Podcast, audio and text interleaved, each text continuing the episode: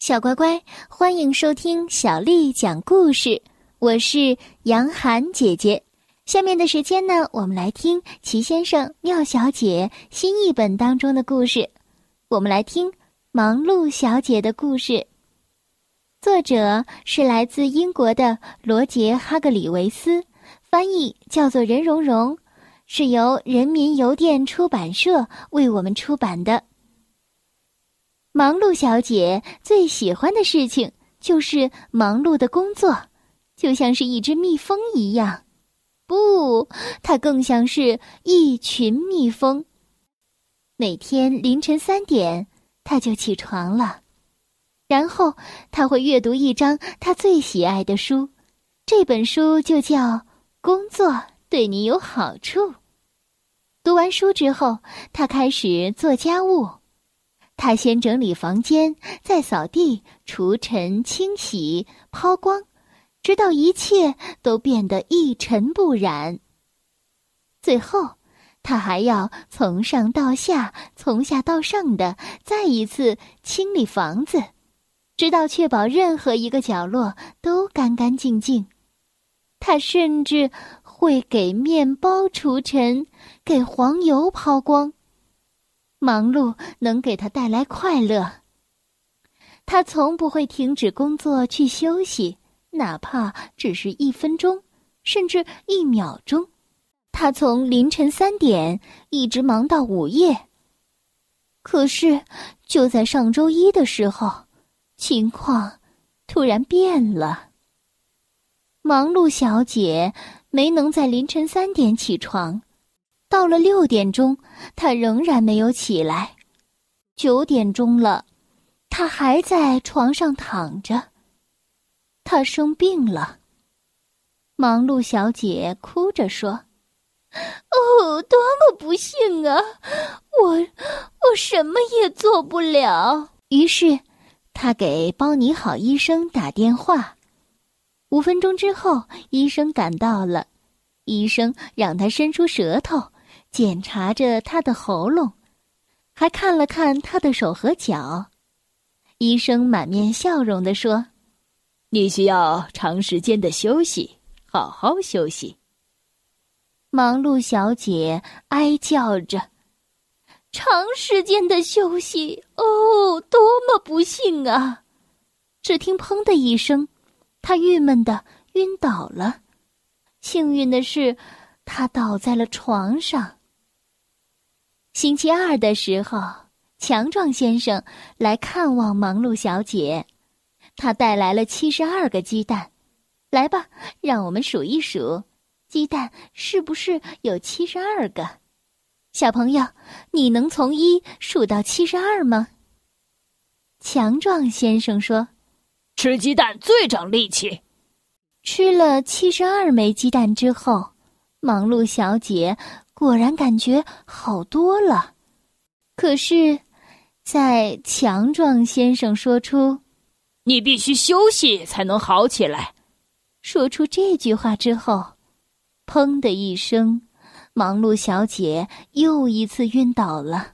很幸运，她又倒在了床上。星期三的时候，贪吃先生来看望她。他带来了一大碗的食物，贪吃先生说：“我发现大吃一顿总会让我感觉好一些。”忙碌小姐就大吃了一顿，她感觉比以前好多了。可是，在贪吃先生说完“你现在必须休息，呃，让你的胃把食物消化掉”，说完这句话之后。再次传来了“砰”的一声，你知道怎么回事儿，对吗？没错儿，忙碌小姐又一次晕倒了。星期四的时候，荒谬先生突然来探望忙碌小姐，他给她带来了一把雨伞。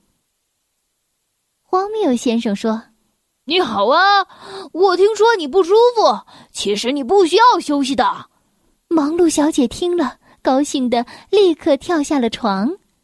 荒谬先生说完了后半句话：“你需要度假。”砰的一声，你猜的没错儿，忙碌小姐又一次晕倒了。荒谬先生说完了这句话就离开了。他说了什么呢？你瞧，你看起来好多了。他居然是从敞开的窗户中爬走的。忙碌小姐站了起来，微笑爬上了他的脸庞。荒谬先生说的话也许真的有点道理。他之前从来没有想过要去度假，他越想越开心。他设想了所有要做的有趣的事情，制定旅行计划，外出购物，为旅行做准备，收拾行囊。此外，他还得学习一门外语，并且阅读大量介绍度假地方的书籍。要做的事情可真多呀！忙碌小姐高兴的笑了。又到了星期四，她在凌晨三点钟就醒了。一切都准备好了，忙碌小姐度过了她有生以来最忙碌的一周。这说明了一件事情：她现在只剩下一件事情要做了，那就是学习闲呆着，什么也不做。这就是忙碌小姐的故事。小乖乖，今天的故事就讲到这儿喽。如果你想听到更多的中文或者是英文的原版故事，欢迎添加小丽的微信公众账号“爱读童书妈妈小丽”。接着又到了我们读诗的时间了。今天为你读的这首诗是南宋诗人杨万里写的《小池》。小池，杨万里。泉眼无声惜细流，树阴照水爱晴柔。小荷才露尖尖角，早有蜻蜓立上头。小池，杨万里。泉眼无声惜细流，树阴照水爱晴柔。小荷才露尖尖角，早有蜻蜓立上头。小池，杨万里。泉眼无声惜细流，树阴照水爱晴柔。小荷才露尖尖角，早有蜻蜓立上头。小乖乖，晚安。